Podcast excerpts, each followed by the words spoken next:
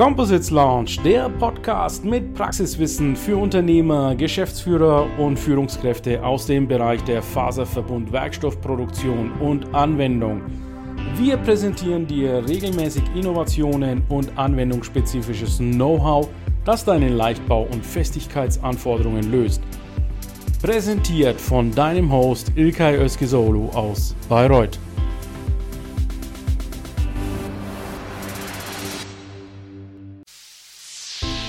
Imbeo Passionate B2B Partnerships. Das LinkedIn Live Videocast Format mit Praxiswissen für Gründer, Unternehmer, Geschäftsführer und Führungskräfte aus dem Mittelstand rund um Innovation, Selbstführung, Leadership, internationales B2Business Development und nachhaltigem Netzwerken mit und auf LinkedIn. Präsentiert von deinem Host Ilkay Özkesaulu aus Bayreuth. Einen wunderschönen guten Nachmittag, liebe Composites Launch Mitglieder, alle Composites Begeisterte. Ich darf heute bei mir eine sehr kompetente Gruppe aus der Composites Industrie, angefangen von Instituten, den Herstellern und Vertreibern von Composite-Teilen begrüßen. Ja, wer mich noch nicht kennt, mein Name ist Ilkay Solo. Ich bin der LinkedIn Live-Host hier, ein begnadeter Composites-Mann und äh, bin dabei hier jeden Donnerstag, koordiniert auch mit, dem, mit unserem Freund Marc Siebert, eine Warm-up-Session zu Composites, den diversesten Themen durchzuführen. Und ich würde einfach jetzt mal sagen, Marc und Andreas und Oliver, stellt euch bitte mal nacheinander kurz vor für die, die euch noch nicht auf dem Radar haben. Okay, vielen Dank für die kurze Einführung, Ilkay. Also mein Name ist äh, Marc Siebert, ich bin an der PFH in Stade. Das ist eine Hochschule, die ähm, in Stade den Schwerpunkt äh, Verbundwerkstoffe hat. Viele kennen das vielleicht. Ich bin da seit ähm, 2008. Ich mache die, die Themen Fertigungsverfahren für Verbundstrukturen. Der Lehrstuhl heißt Formal Technologie der Faserverbundwerkstoffe. Ähm, ich interessiere mich für Fügetechnik natürlich, auch ein zentrales Thema. Ich habe aber auch so ein paar ganz konkrete ähm, Produktinteressen und äh, über einen Teil davon sprechen wir heute. Also Fahrräder gehören dazu und im weitesten Sinne sprechen wir heute auch über Fahrräder und ähm, über das Body Scanning und ähm, über meine über meine eigenen Aktivitäten. Also ich bin nicht nur in der PFH, sondern auch parallel selbstständig tätig. Äh, kenne ich auch den Oliver seit vielen vielen Jahren und würde darum bitten, dass er sich jetzt vorstellt. Ja, vielen Dank, Marc. Mein Name ist Keith Oliver und ich bin Geschäftsführer der Firma CGTech, Carbon Glasfasertechnik und auch Carbon Scout. Und äh, unser Ziel ist es, mit den Produkten wie Prepack-Wickelrohre, äh, Pultrodate, also sprich rund oder rechteckig, Platten inklusive Bearbeitung. Wir möchten Sie von Ihrer Idee bis hin zur Mustersendung. Also Muster können wir ganz toll über unseren Carbon Scout Shop raussenden. Da bekommen Sie innerhalb von 48 Stunden wirklich Ihr Teil, sei es Rohr, Stab oder Platte. Und wenn Sie sagen, nee, da muss ich noch was ändern, dann kommt es automatisch in unsere Entwicklungsabteilung. Und mit der Entwicklungsabteilung begleiten wir Sie dann zur Prototypenfertigung. Und am Ende, wenn alles gut läuft, sollte dann eine tolle Serie rauskommen. Äh, fehlt, glaube ich, nur noch ich. Mein Name ist Andreas Schuwirth. Ich bin der Kopf vom Bodyscanning. Unsere Firma äh, digitalisiert analoge Prozesse. Das hört sich jetzt sehr abstrakt an, deswegen gibt es da jetzt auch noch eine kleine Vorstellung, was das Ganze bedeutet. Ich habe ja gesagt, ich bin der Exot. Ähm, das, was wir machen, ist hauptsächlich Software- und wissensbasiert. Und äh, damit man sich darunter was vorstellen kann, habe ich euch zwei kleine Filmchen mitgebracht.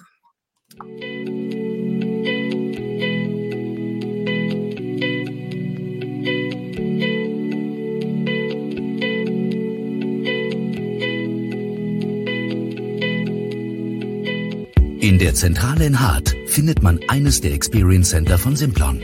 Das Simplon Experience Center bietet dir die Möglichkeit, die Welt von Simplon zu erleben und nach einer individuellen Beratung dein Traumrad auf Herz und Nieren zu testen.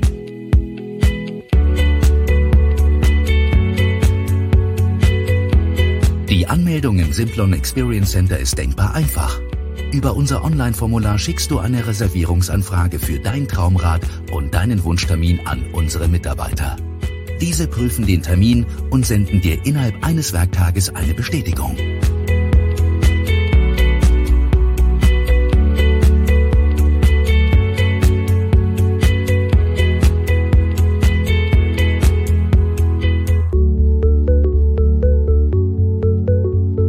Schon beim ersten Betreten unseres Experience Centers merkst du den Unterschied zu herkömmlichen Testcentern.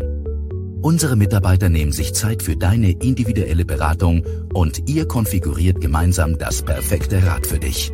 Damit das Fahrrad optimal auf dich angepasst werden kann, erstellen wir mit unserem Bodyscanner ein 3D-Abbild deines Körpers. Wenn das Fahrrad perfekt auf dich abgestimmt ist, schicken wir dich auf die schönsten Strecken unserer Region, die wir auf einem Garmin GPS-Gerät für dich hinterlegt haben.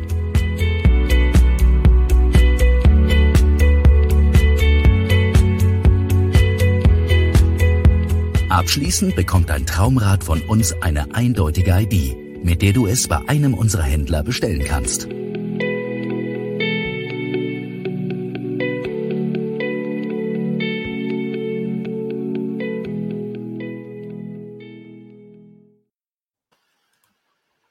Schickes ja. Teil, Andreas. Ja, Ilkay, danke schön.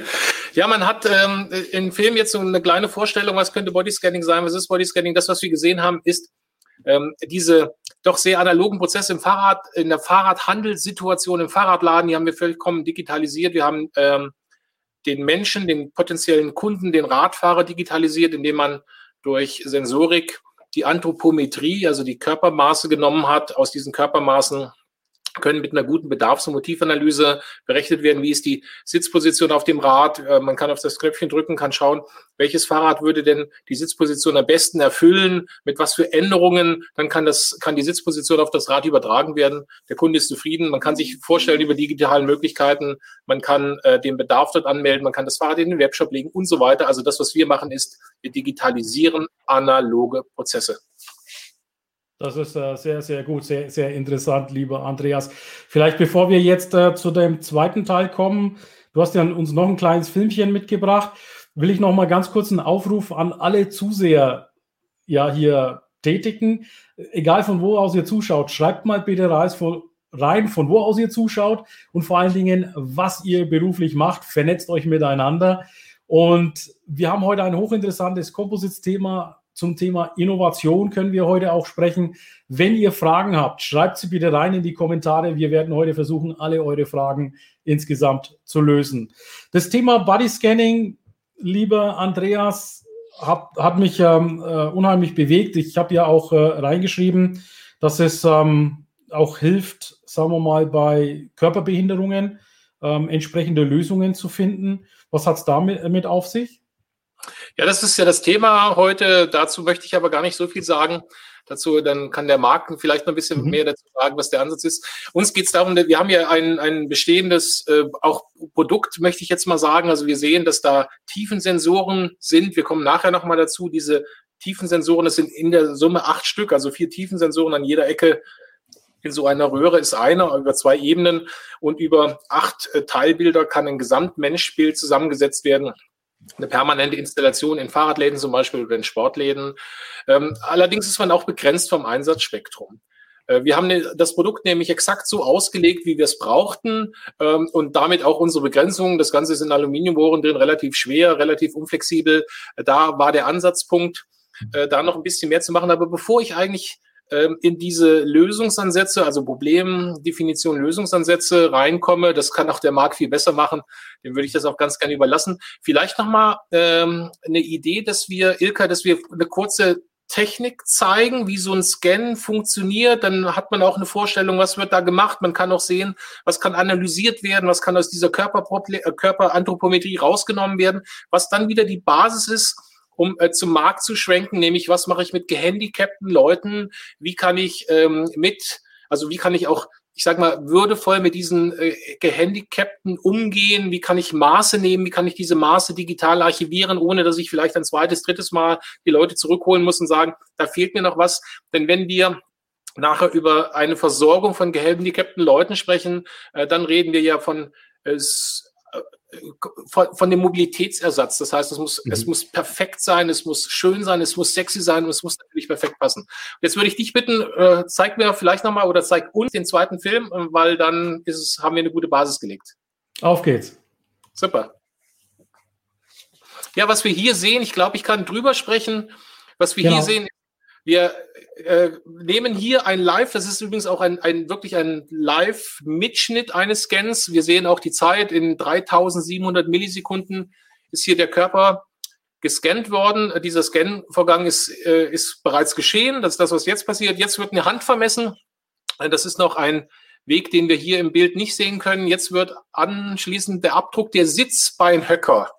Der wird genommen, auch über eine Druckmessfolie, diesen blauen, das blaue Bild, da sehen wir jetzt, äh, rot heißt hoher Druck, blau heißt ganz geringer Druck. Das heißt, wir sehen jetzt Sitzbeinhöcker, auch die Distanz der Sitzbeinhöcker wird automatisch genommen. Das wird das in das System übertragen.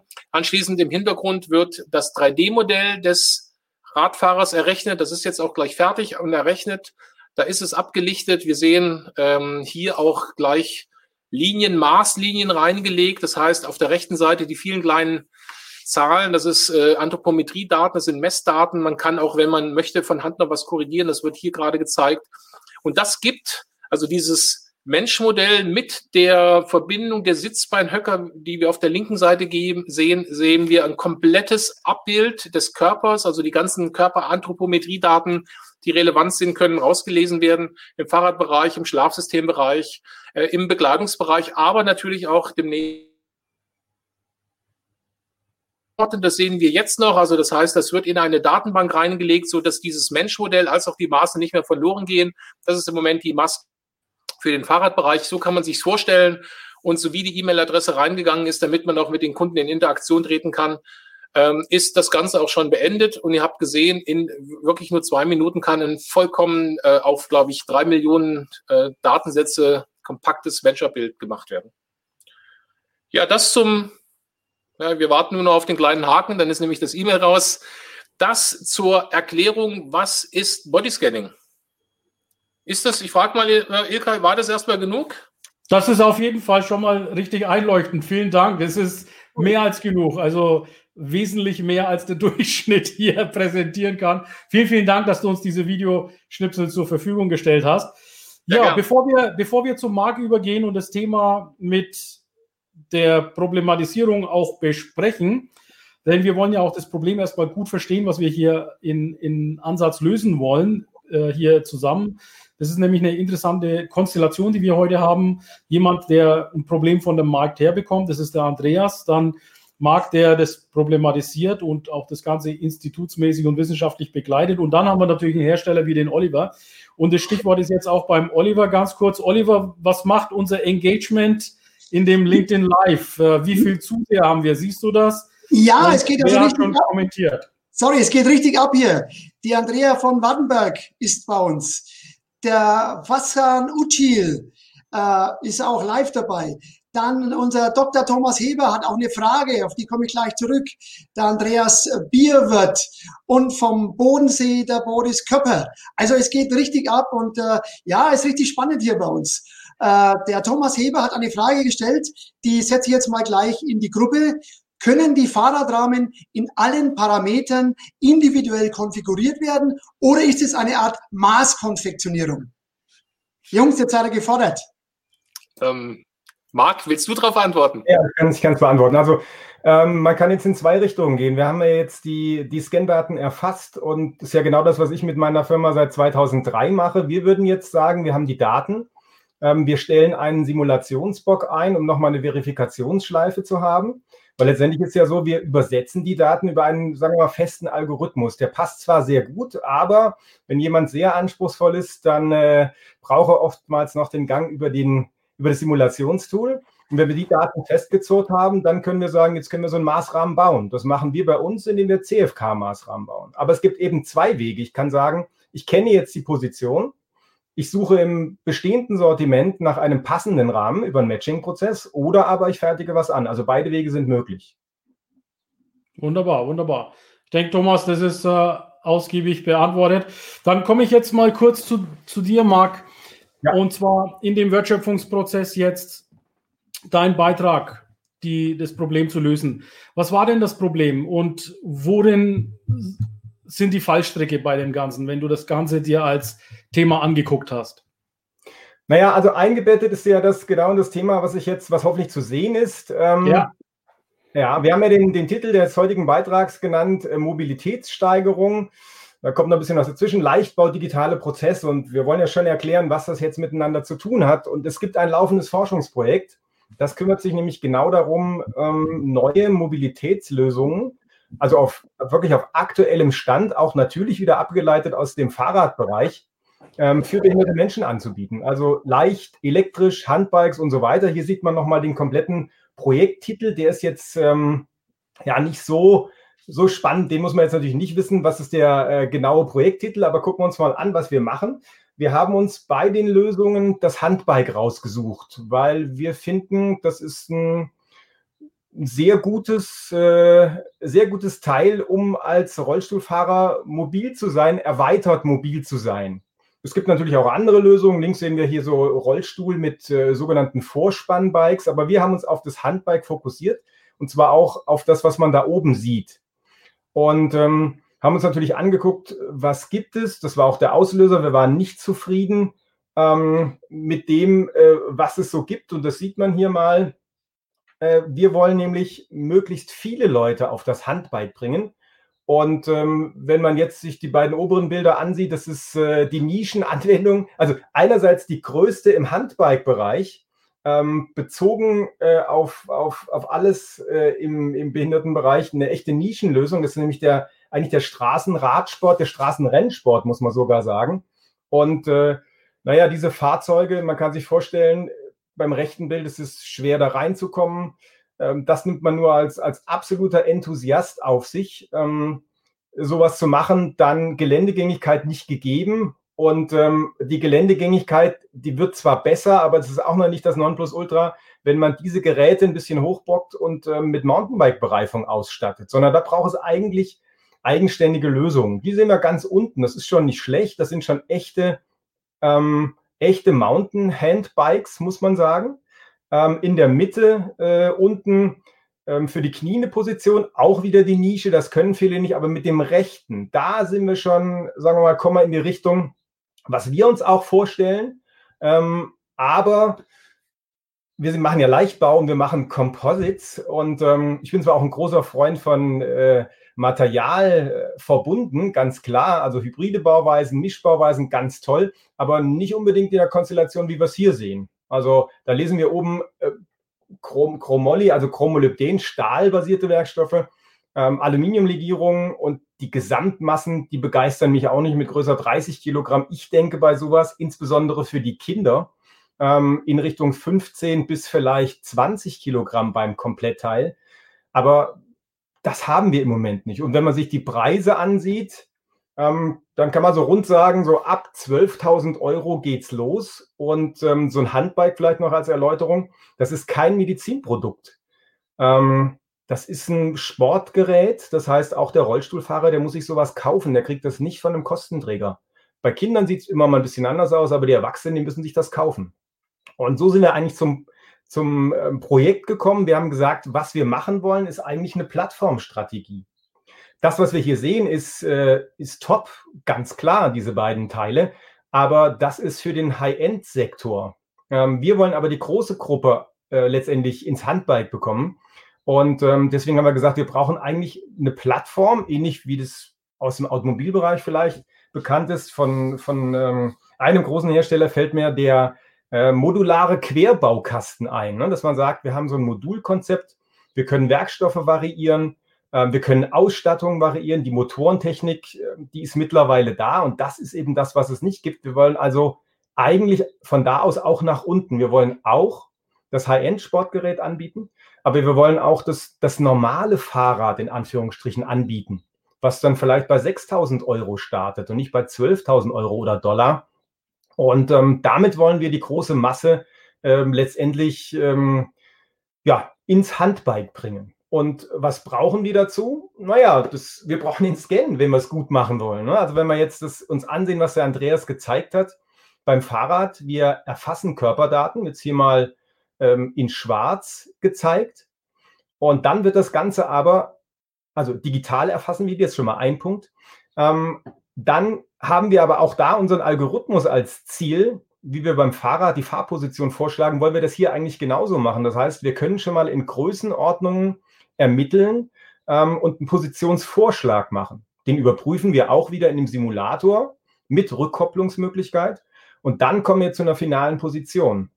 Und wenn wir daraus jetzt mal gucken, was haben wir da eigentlich technisch von?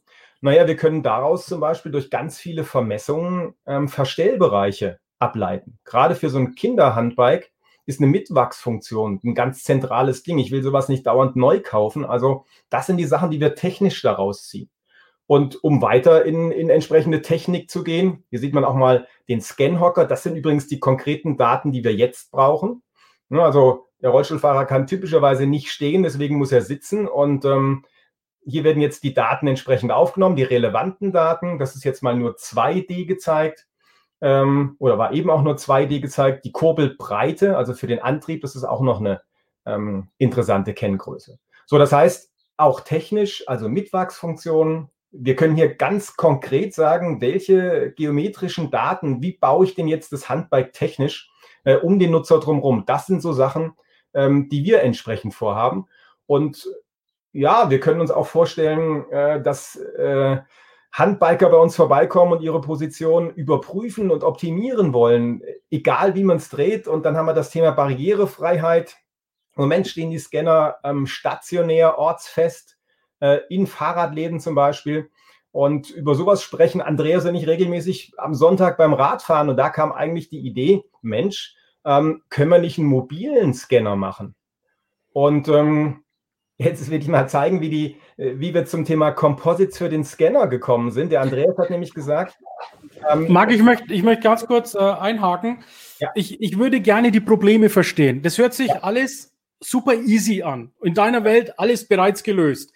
Worin liegen die Schwierigkeiten das, in, in dem Problem? Ist, oder, oder ist es so easy, dass man das einfach nur so macht und dann ist das. Nein, das ist das ist ich würde gerne mal von dir die Probleme ja. hören. Brech mal bitte die Probleme für uns runter. Also die Probleme, ähm, Andreas hat gesagt, mein Scanner ist so schwer, ich brauche einen Scanner, den ich mit einem Gang transportieren kann. Eine wichtige Anforderung für ihn. Äh, so sind wir zum äh, Leichtbauscanner gekommen letztendlich. Und wir wollen jetzt zwei Fliegen mit einer Klappe schlagen. Also das eine ist das leichte Gewicht und ähm, ähm, aber auch eine entsprechende Steifigkeit. Und wenn ich jetzt im Freien arbeite, Temperaturempfindlichkeit, wir haben hier geringe thermische Ausdehnungskoeffizienten von Rohren beispielsweise. Und wir haben mal eben, kann man sagen, auf die Schnelle diesen Scanner konfiguriert. Ähm, haben wir überlegt, wie können wir das jetzt so lösen? Andreas hat die Anforderungen genannt an Transportierbarkeit, einen Gang für seine Mitarbeiter und eben Aufbau im Freien. Das brauchen wir eben auch um Rollstuhlfahrer vereinfacht scannen zu können. Ne? Also ähm, Andreas hat zum Beispiel bei sich, wo der Scanner steht, eine Treppe und keine Rampe.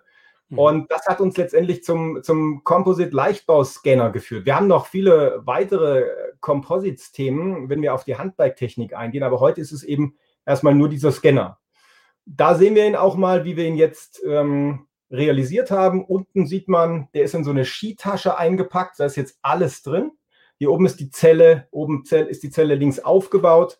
Und ähm, ja, da war für uns die Frage Bezahlbarkeit dieser Geschichte. Also prinzipiell war es dem Andreas natürlich egal, ob der jetzt auf, aus CFK gebaut wird. Da bin ich ins Spiel gekommen. Und ich habe gesagt, ähm, wir verfolgen mal einen Ansatz, den ich natürlich gern verfolge, dass wir mit ähm, bezahlbaren Composites-Lösungen, nämlich genau Prepreg gewickelten Rohren, also pultrodiert, auch gewickelt, ähm, also Farben gewickelt, aber auch Prepreg gewickelt. Das sind sehr bezahlbare Composite-Komponenten. Mhm. warum, wollte, warum wollte der Andreas direkt Carbon? Ich meine, es gibt ja auch Glas, es gibt Basalt, es gibt Aramid. Warum, warum gleich Carbon? Ist es die schicke Optik?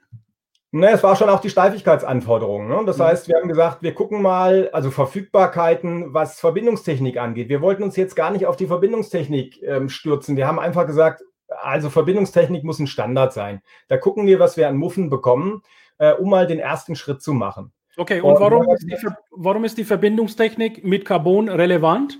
Geht das nicht mit Glas auch genauso?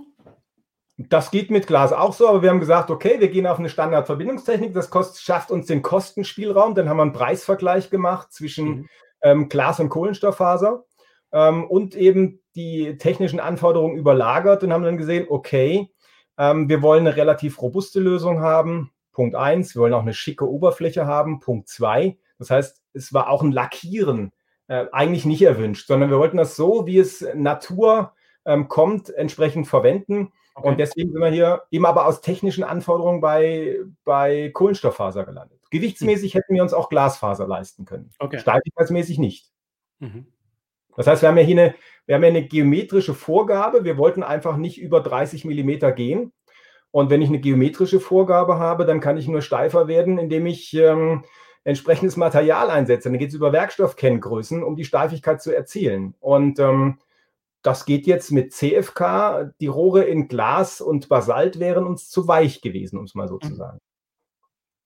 Perfekt. Ja, und das Ganze wurde jetzt noch ein bisschen ergänzt um die konkreten Kameraaufnahmen und äh, so ist der Scanner entstanden. Wie es genau abläuft, was die Rohre angeht, warum, also ich habe halt einfach sehr gute Erfahrungen mit Prepreg gewickelten Rohren gemacht und würde dann auch an den Oliver übergeben, um mal zu zeigen, wie werden denn solche Rohre hergestellt. Erzähl uns doch mal, Oliver, gleich mal, was sind denn gewickelte Prepreg-Rohre? Ja, gewickelte Prepreg-Rohre sind, warten Sie mal, habt ihr jetzt mal ein Bild? Kann ich einschieben? Äh, ne, jetzt ist es weg. Okay, dann starten wir nochmal ganz kurz hier. Nochmal Screenshare. Yep. Jetzt. Perfekto. Also, ja. äh, Prepack-Wickelrohre sind Rohre, die aus unidirektionalen äh, Fasern, die in Prepregs eingebunden werden, hergestellt werden oder auch aus Prepregs mit Gewebe. Wir schneiden die erstmal zu, wickeln die halbautomatisch über einen Kern. Dann brauchen wir quasi eine Kompaktierung. Es erfolgt über ein Shrink-Tape, welches dann sich im Ofen zusammenzieht. Nach der Aushärtung ziehen wir den Kern wieder raus und es geht dann in die weitere Bearbeitung. So, um euch das ein bisschen näher zu zeigen, habe ich auch einen Film mitgebracht und da kann man wirklich genau sehen, was meine ich damit. Hier sieht man den Cutter, der nennt sich bei uns Gunnar und der Cutter schneidet vollautomatisch diese Pre-Break-Bahnen quasi raus. Über unseren Kern werden dann diese Pre-Breaks gewickelt und in einen halbautomatischen Prozess um den Kern quasi mit sehr hohem Druck herumgewickelt. Vorteil dabei ist, ich kann im Kern unidirektionale Lagen reinbauen und kann als Decklage ein Gewebe Prepreg integrieren. Und äh, um das Ganze quasi außen zu kompaktieren, wird das Shrinktape mit sehr hohem Druck um das gesamte Pultodat gewickelt. Anschließend wird es im Ofen ausgehärtet und es geht in die weitere Bearbeitung. Ja, super. Ich glaube, da haben wir schon ein bisschen gesehen, was, was heißt es. Und entscheidend ist doch für den, den User, wie ja der Marc gesagt hat, wo sind denn die Vorteile? Ja, warum Prepack-Wickeltechnik? Und äh, da bitte ich bitte die nächste Folie kurz einzublenden. Ja. So. Hier sieht man es ganz gut. Und zwar der Vorteil der Prebeck-Wickeltechnik ist, dass ich mit meinen Lagen individuell auf den Anwendungsfall eingehen kann. Der Marc hat gerade gesagt, wir brauchen eine geringe Ausdehnung von unserem Rohr. Die geringe Ausdehnung bekomme ich dadurch, dass ich quasi die Fasern genau so lege, dass mein Ausdehnungskoeffizient den maximalen geringsten Ausdehnungswiderstand hat. Dann haben wir eine Biegesteifigkeit, die wichtig ist. Wenn ein Rohr, sagen wir mal, zwei Meter lang ist und ich setze da irgendwelche Sensoren dran, dann muss ich sicherstellen können, dass es steif genug ist. Und gleichzeitig brauche ich eine Quersteifigkeit. Wenn ich das Ganze quasi klemme, muss ich auch sicherstellen, dass es nicht bricht.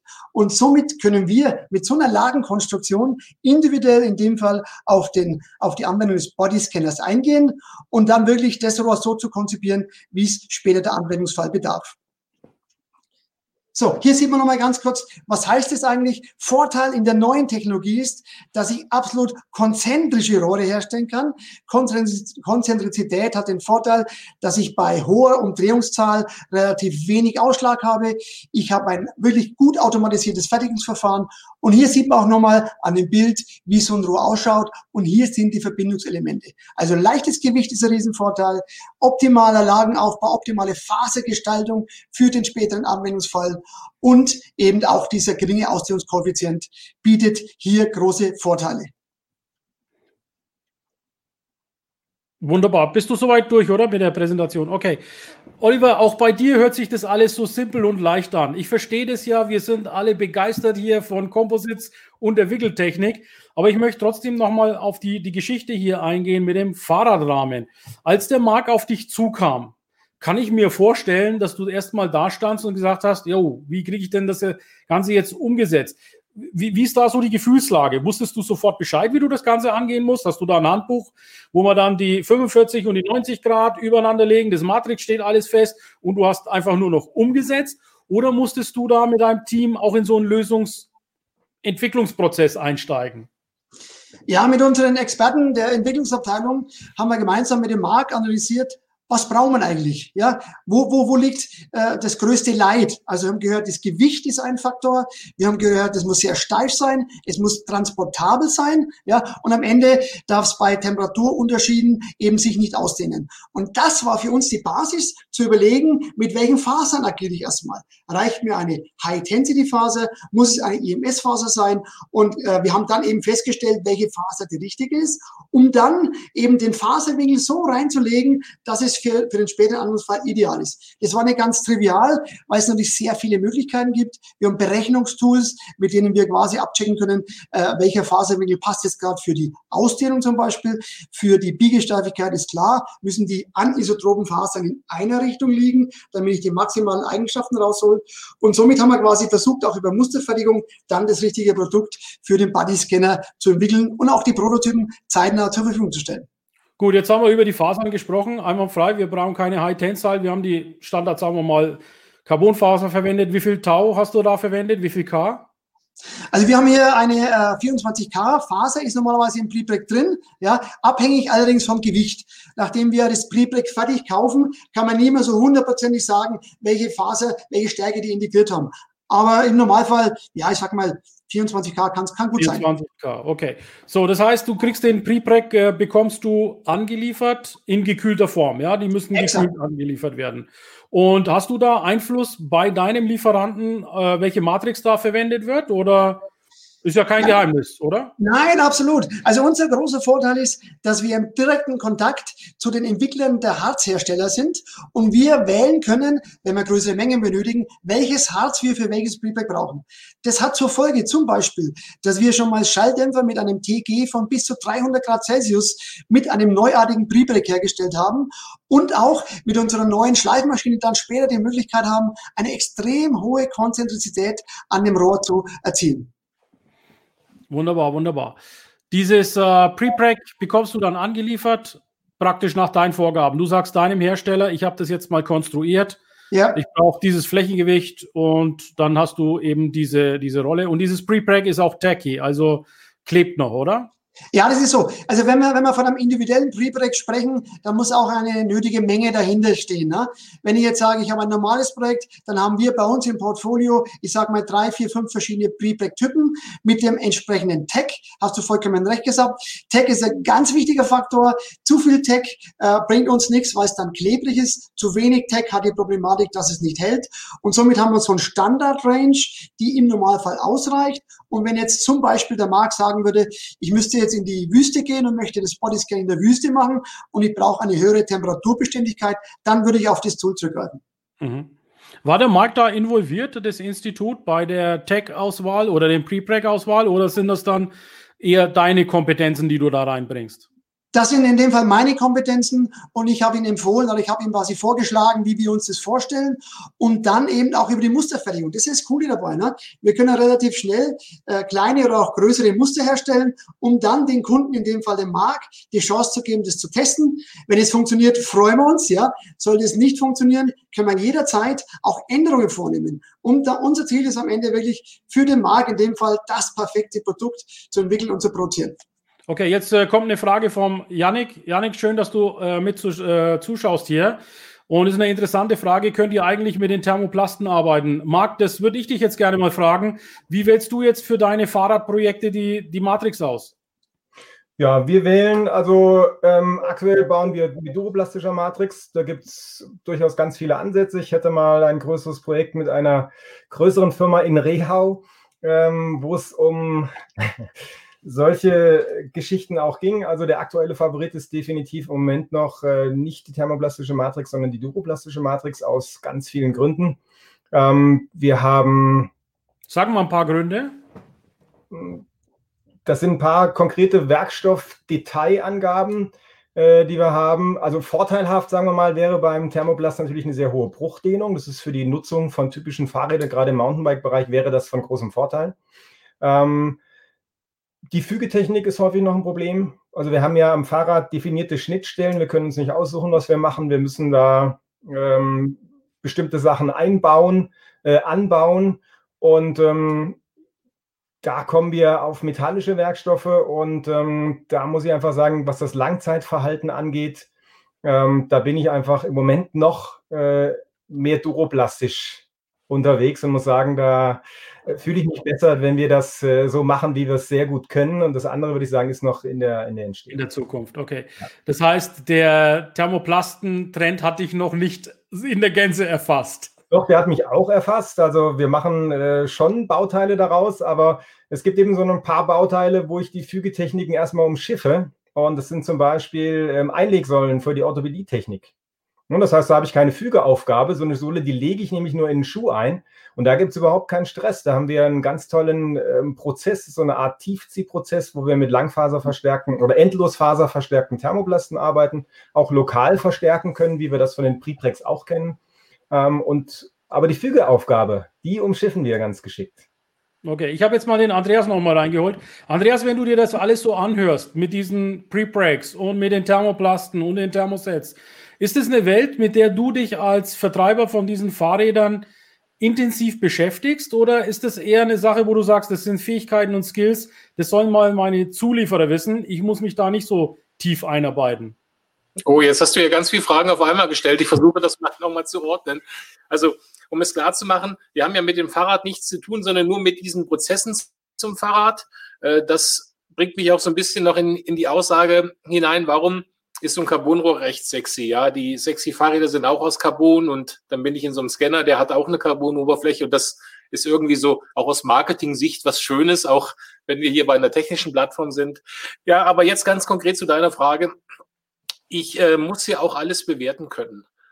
Und äh, ich bin jetzt natürlich, äh, die Rolle in, in meiner Firma ist, dass ich ähm, die Gesamtheit äh, betrachten muss, aber ich habe da durchaus technische Ausbildung. Das heißt, ich bin in der Lage, solche Geschichten auch zu bewerten. Es bringt mich auch dazu, äh, dass ich mitreden kann, aber wenn es dann ums Detail geht, dann verstehe ich das ganz gerne, aber ich überlasse das den Experten, die es dann wirklich richtig können. Ähm, aber was der Marc angesprochen hat, gerade mit diesen thermoplastischen ähm, Einlegesohlen, da sind wir wieder bei unserem Thema, nämlich beim Thema Biomechanik, beim Thema Anthropometrie. Da haben wir ganz konkrete Anwendungsfälle, wo es darum geht, einfach eine, Fußversorgung hinzubekommen. Also auch im sportiven Bereich, als auch in dem Bereich, wo gehandicapte Leute da sind. Und ähm, da muss ich natürlich wissen, was geht. Ja, was geht auch prozessual? Ähm, als Beispiel, ich scanne hier, also äh, am Punkt A, und zeitgleich müssen, müssen aber die Daten am Punkt B sein, weil dort die Einlage gefertigt wird. Ja, und da muss man sich schon Gedanken machen, was braucht man für Datensätze, was brauchen die da drüben, wie groß ist die Fehlertoleranz? Und sagen wir, wenn man dort auch auf technischer Basis gut mitreden kann, das vereinfacht die Gesamtprozesse. Okay, habe ich Wenn aber das Aussage so, genug ist. Ja, habe ich aber auch so erwartet. Dankeschön. Jetzt äh, stellt der Jens noch eine Frage. Ich weiß nicht, ist das was für dich? Sind solche Messverfahren nicht auch interessant für die maßgenaue Anpassung von Hilfen, also für Rollstühle oder Leute mit besonderen Leiden? Da soll es hingehen. Deswegen auch dieses Projekt, wo wir prinzipiell gezeigt haben, das ist möglich, damit man einfach, sag mal, Themenbereiche, die da mitspielen, auch gut abdecken kann. Okay, wunderbar, super. Danke für die Beantwortung der Frage. So, für unsere Zuschauer, die jetzt hier noch frisch eingeschaltet haben, ich habe jetzt mal guck im, geguckt im Feed. Wir haben also stabil 20 Zuschauer. Wunderbar, schön, dass ihr mit dabei seid. Falls ihr die Sendung nicht von Anfang an sehen konntet, ihr könnt die gleich im Nachgang bei mir in den Beiträgen in der Aufzeichnung auch von Anfang an ansehen. Also bleibt jetzt erstmal dabei. Vor allen Dingen schreibt mal bitte rein, wer sind denn die 20 Personen, die hier heute zuschauen? Schreibt mal rein, von wo aus ihr zuschaut und ob ihr noch Fragen habt. Diskutiert bitte mit Thermoset, Thermoplast, Carbon versus Glas. Wir haben viele, viele Themen, die wir hier besprechen können und die wollen wir heute alle miteinander beantworten. Marc, ich möchte jetzt dann bei dir nochmal weitermachen. wir haben ja jetzt hier so ein Beispiel, aber das Thema ist ja nicht mit dem Beispiel erschöpft. Welche weiteren Beispiele oder Projekte, an, an denen du arbeitest, vielleicht auch an der PFA, wenn du die uns auch mal kurz noch vorstellen könntest, ähm, sind denn noch interessant für unsere Zuschauer?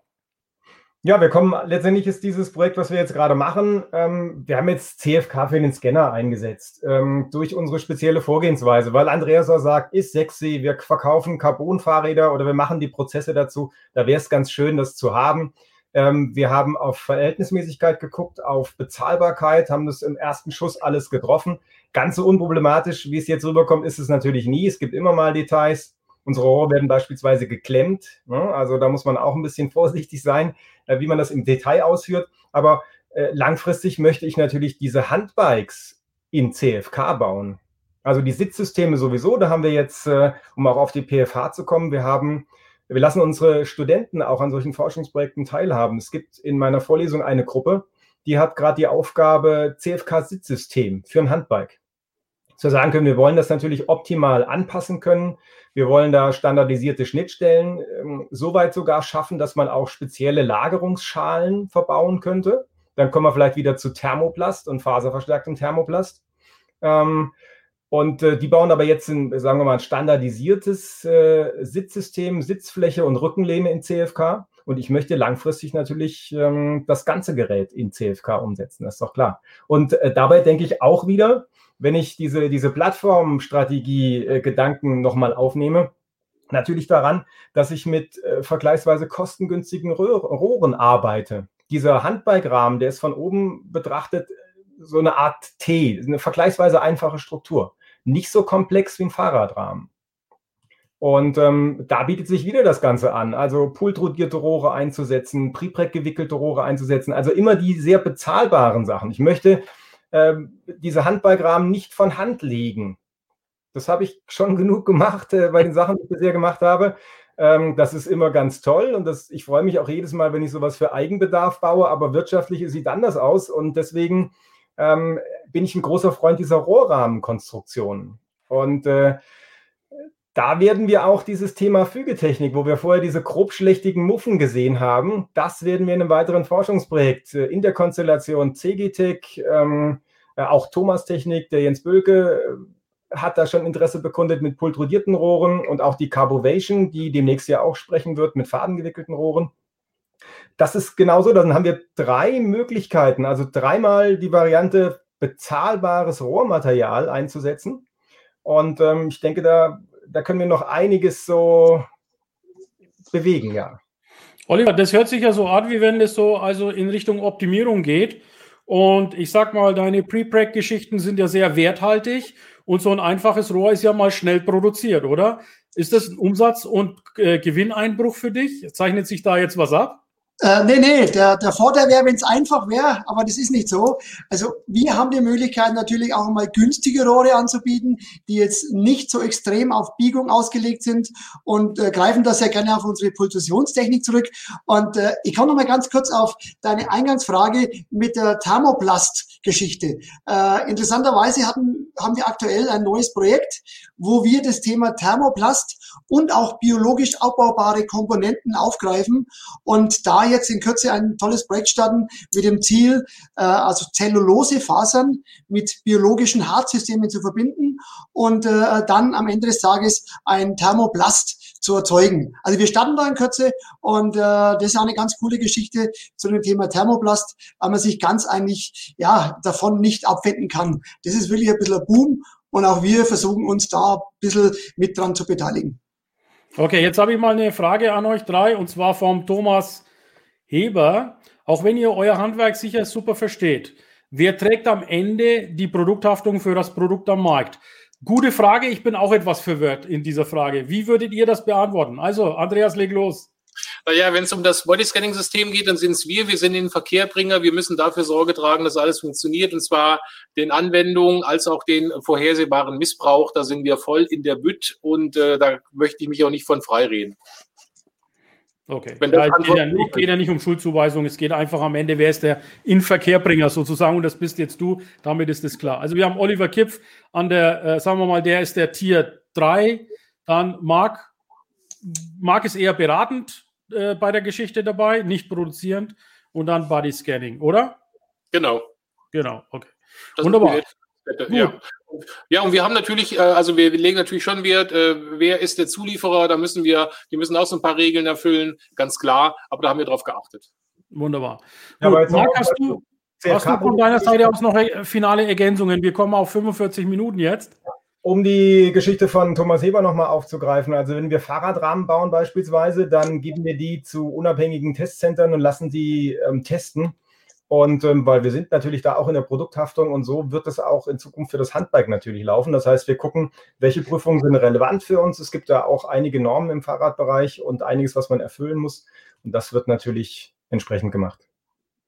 Okay, wunderbar. So, der Janik sagt, äh, spitze, dass wir die ganze Wertschöpfungskette dabei haben. Jawohl, das finde ich auch. Das ist wirklich heute ein Novum hier.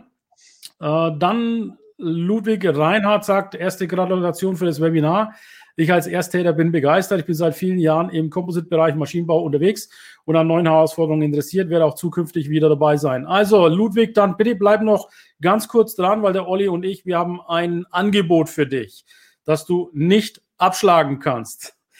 Gut, Marc, hast du noch finale Ergänzungen? Ansonsten gehen wir auf unsere Zusammenfassung über und kündigen unsere Composites Launch Konferenz an. Ihr könnt auf die Zusammenfassung gehen. Also wunderbar, okay. Gut, Olli, du und ich, wir haben jetzt die Idee gehabt, lass uns mal die Composites Launch, unsere legendäre LinkedIn-Gruppe, nochmal zusammenkommen und eine Konferenz veranstalten. Das Ganze machen wir jetzt hybrid, haben wir gesagt, von Stade aus. Kannst du uns mal kurz skizzieren, was unsere Zuschauer und Ticketkäufer dort erwarten wird? Ja, das ist unsere zweite Konferenz und äh, wir haben da ein neues Konzept entwickelt, quasi wie du sagst, eine hybride Geschichte und äh, dem Zuschauer wird ein, ein neues Paket angeboten, einmal im Bereich von Bau, ja, von Automatisierung und äh, was war unser dritter Bereich? Äh, was hatten wir noch? Also wir haben neue, Bau, neue, Neue Mobilität. Neue Mobilität, genau. Neue Mobilität, Bau, Infrastruktur, Automatisierung und Robotik und unser beides modernes Business Development. So ist es. Vier, vier Sessions, vier. Genau. Und wir, wir starten die Session immer mit einem Vortrag. Wir haben dann kurze Pitches noch dabei. Und wichtig dabei ist bei dem Konzept, dass Sie mitdiskutieren. Wir wollen hier keine Monotonie aufkommen lassen, sondern wir wollen aktiv Sie oder ihr äh, euch beteiligen. Und wir wollen hier ein ganz spannendes neues Konzept, das übrigens von dem Ilkay ja initiiert worden ist. Ilkay, da kannst du ja. sicher sagen. Vielen Dank. Ja, aber das ist ein klasse Team. Also wir haben da ein super Team geformt. Marc ist ja auch mit dabei in der, in der Warm-Up-Sessions. Dann der Thomas Heber ist dabei, der Jens Bölke ist dabei, der Yannick ist dabei. Ähm, wen haben wir noch vergessen? Dann vielen Dank auch natürlich an die Composites United Nord, die uns die Wahnsinnshalle, die Solarhalle zur Verfügung stellt. Vielleicht noch mal ganz kurz, dass es kein Missverständnis entsteht, wenn vielleicht einer jetzt einen Kopf schüttelt und sagt, wie, die treffen sich in Stade, äh, wie sollten das jetzt möglich sein? Also wir werden natürlich unter allen Hygienevorschriften und dem zu dem Zeitpunkt geltenden Gesetzes- und ich sag mal, Executive Orders uns zusammenkommen und nur die Veranstalter kommen dort zusammen. Das heißt, wir laden euch zur Composites Launch 2021, die am 18.02. stattfinden wird, herzlichst hiermit ein. Es ist eine kleine Gebühr. Ja, im Early Bird könnt ihr euch jetzt noch bis zum 31.01. euer Early Bird sichern.